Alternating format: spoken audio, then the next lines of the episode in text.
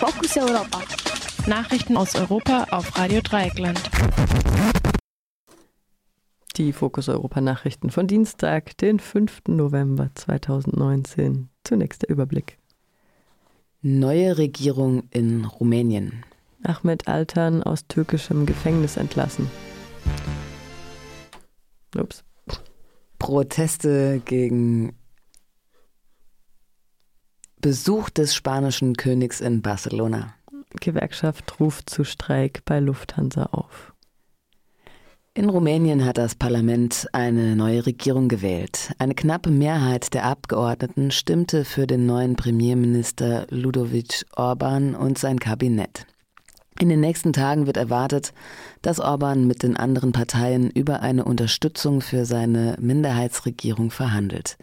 Der neue Premierminister löst damit die vor einem Monat gestürzte sozialdemokratische Regierung unter Viorica Dancila ab. Eine, Europa, Euro, eine europapolitisch drängende Aufgabe für Orban ist die Ernennung eines rumänischen EU-Kommissars. Der letzte Vorschlag der umstrittenen sozialdemokratischen Regierung fiel im Europaparlament durch. Seitdem wartet die Kommission auf eine neue Kandidatin. Ob die in einem Jahr geplanten Wahlen unter der neuen Regierung nun früher stattfinden, ist unklar. Die kleine grünliberale Partei USR, die Orban, Orbans Regierung unterstützt, drängt auf vorgezogene Neuwahlen. Bereits kommenden Sonntag finden in Rumänien zudem Präsidentschaftswahlen statt. Ein türkisches Gericht hat die Freilassung des türkischen Schriftstellers und Journalisten Ahmed Altan angeordnet. Gemeinsam mit einem weiteren Journalisten wurde Altan nach rund drei Jahren Haft aus dem Gefängnis entlassen. Beide wurden zuvor allerdings laut Angaben der türkischen Nachrichtenagentur Anadolu zu mehrjährigen Haftstrafen verurteilt und kamen nur unter Auflagen frei. Altans Bruder, der Ökonomieprofessor Mehmet Altan, wurde hingegen freigesprochen. Ahmed Altan wurde kurz nach dem Putschversuch 2016 verhaftet und zunächst zu einer lebenslangen Haftstrafe verurteilt. Ähnlich wie bei anderen RegimekritikerInnen wurden ihm Verbindungen zu, zur Gülen-Bewegung vorgeworfen, die die Regierung für den Putschversuch verantwortlich macht. Ein Gericht hatte das Urteil gegen Altan im Juli aufgehoben und an die untere Instanz zurückverwiesen. Diese verkürzte Altans Haftstrafe nun erheblich. In Barcelona haben mehrere tausend Menschen gegen den Besuch des Spanigen, äh, spanischen Königs protestiert. Die Demonstrationen am gestrigen Montag richteten sich gegen die Haltung des Staatsoberhaupts in der Katalonienfrage.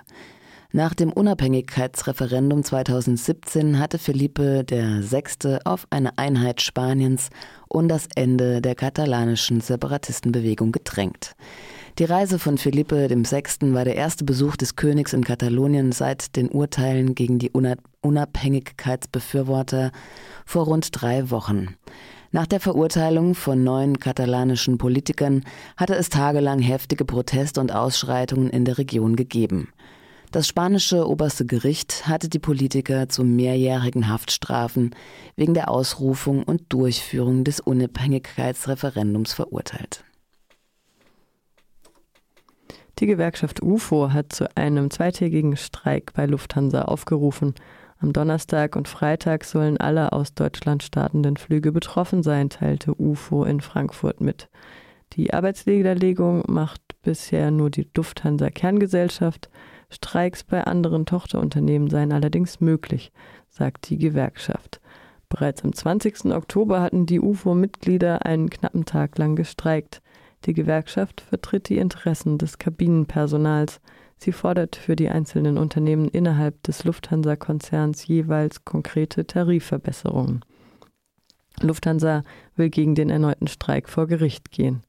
Innerhalb der Gewerkschaft gibt es derweil Streitigkeiten.